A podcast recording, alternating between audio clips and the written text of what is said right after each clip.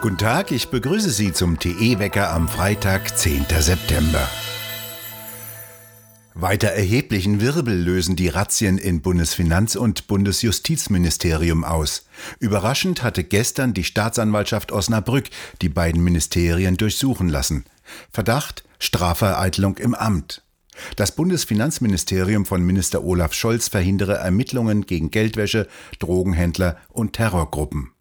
So soll eine Spezialeinheit des Zolls gegen Geldwäsche Verdachtsmeldungen nicht ordnungsgemäß weitergeleitet haben.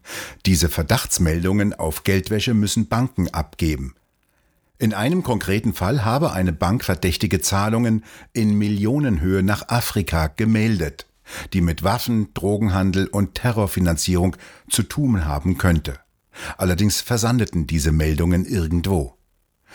Die Zentralstelle war früher beim Bundeskriminalamt angesiedelt, dann aber auf Betreiben des damaligen Finanzministers Schäuble dem Zoll zugeschlagen worden. Die Zollbehörden hatten nach Auflösung der Grenzen immer weniger zu tun und benötigten neue Aufgaben. Doch viele Fachleute äußerten erhebliche Bedenken gegen die Verlagerung dieser Spezialgruppe.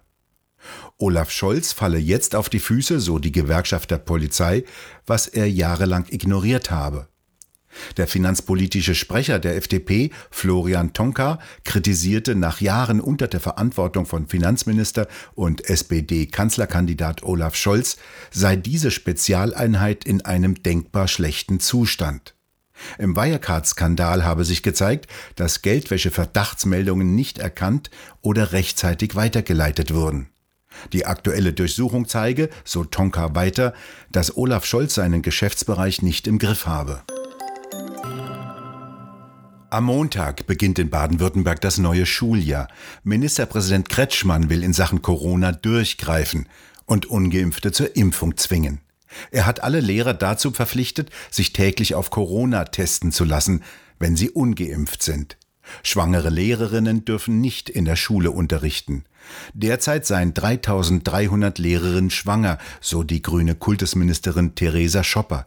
Schüler, so sagte sie weiter, sollen dreimal in der Woche getestet werden. Zu Schuljahresbeginn fehlen noch rund 2000 Lehrer, obwohl das Land viele Quereinsteiger anwirbt.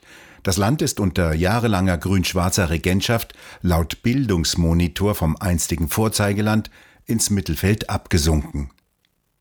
In Schweden werden bis zum Ende dieses Monats auch alle letzten Corona-Einschränkungen aufgehoben. Für Kinder wird es kein Impfangebot geben. Ab heute hat Dänemark alle Corona-Beschränkungen aufgehoben. Wer aus Deutschland nach Dänemark einreist und nicht geimpft oder genesen ist, muss einen negativen Corona-Test vorweisen.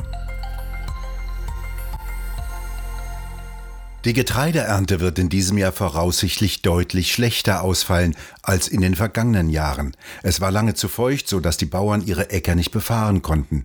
Schließlich hat die Feuchtigkeit am Ende der Reifezeit dafür gesorgt, dass vor allem Getreide vielfach von Pilzen befallen wurde. Außerdem ist der Anteil an sogenannten Schmachtkörnern hoch. Das sind jene Körner, die sich nicht mehr richtig ausbilden konnten, weil die Sonne fehlte. Es muss vielfach mehr Getreide gemahlen werden, um dieselbe Menge Mehl herzustellen. Das treibt die Preise weiter nach oben. Die Qualität des Brotgetreides ist nach Angaben des Mühlenverbandes sehr unterschiedlich.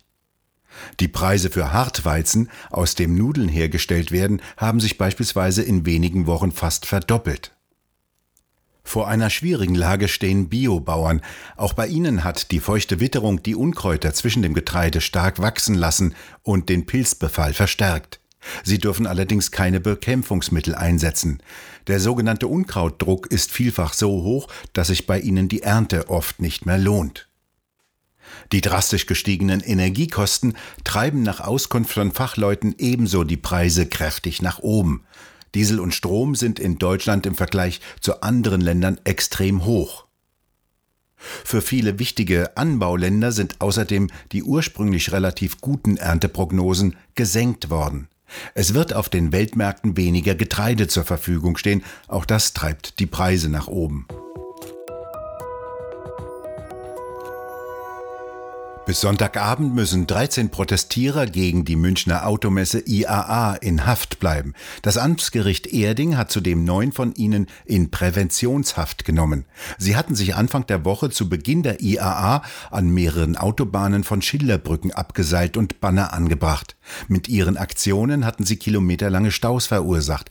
Die Polizei ermittelt wegen gefährlichen Eingriffs in den Straßenverkehr und wegen Nötigung. Vermutlich können Millionen von Kreditverträgen widerrufen werden, denn das jüngste Urteil des Europäischen Gerichtshofes EuGH dürfte erhebliche Folgen für Millionen von Kreditverträgen haben. Denn Klauseln in Kreditverträgen müssen laut Richterspruch klar und verständlich sein, zum Beispiel genaue Prozentsätze bei Verzugszinsen anführen. Auch die Berechnungsmethode einer bei vorzeitiger Rückzahlung fälligen Entschädigung muss demnach für einen Durchschnittsverbraucher in einer leicht nachvollziehbaren Weise angegeben werden. Wenn die Klauseln in einem Vertrag nicht klar und verständlich formuliert sind, kann der Verbraucher sogar den Vertrag widerrufen. Die Restschulden müssen nicht getilgt werden und es besteht sogar Anspruch auf Rückzahlung der Anzahlung und aller bereits gezahlten Monatsraten. Ausgenommen seien laut Rechtsanwaltskanzlei Gansel, die an dem Verfahren beteiligt war, Verbraucherkredite mit Grundpfandrecht, wie zum Beispiel bei Immobilien. Der Bundesgerichtshof übrigens fand in den vorausgegangenen Verfahren die Kreditverträge in der bisherigen Form in Ordnung. In Niedersachsen werden am kommenden Sonntag bei den Kommunalwahlen Kreistage, Stadträte und Gemeinderäte für die nächsten fünf Jahre gewählt. Morgen, Samstag vor genau 20 Jahren, geschah jener Angriff auf die USA, der die Welt veränderte. Die Bilder bleiben wohl ewig im kollektiven Gedächtnis. Jene der einstürzenden Türme des World Trade Centers in New York in den Morgenstunden des 11. September 2001.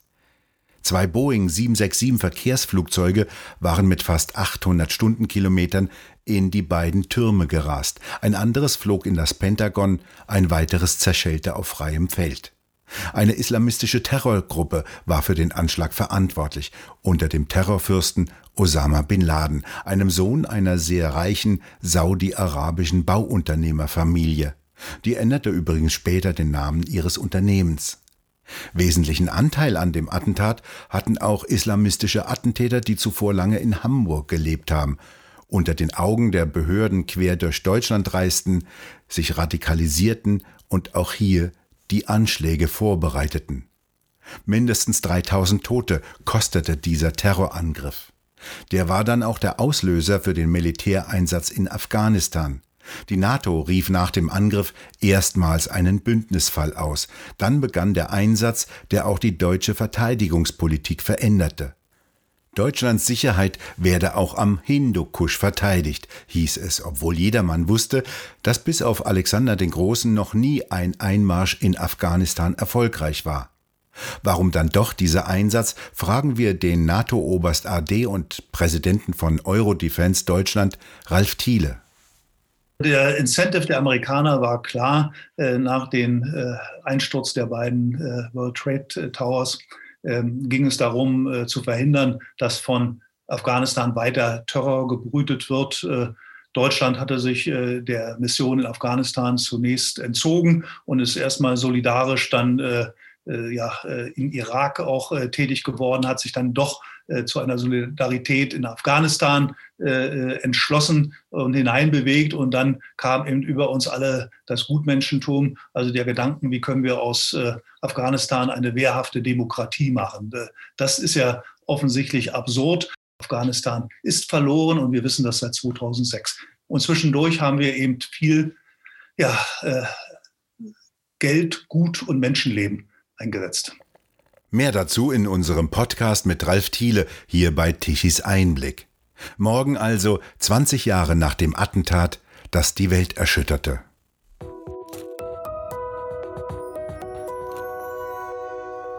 Morgen breitet sich die feuchtwarme Luft von Westen über Deutschland aus, Wolken bedecken große Teile des Himmels und bringen einzelne Regenschauer mit sich, die lokal begrenzt durchaus sehr kräftig ausfallen können denn es fehlt der Wind, der die Luftmassen schnell vorantreibt. Temperaturen am Tag 23, maximal 24 Grad.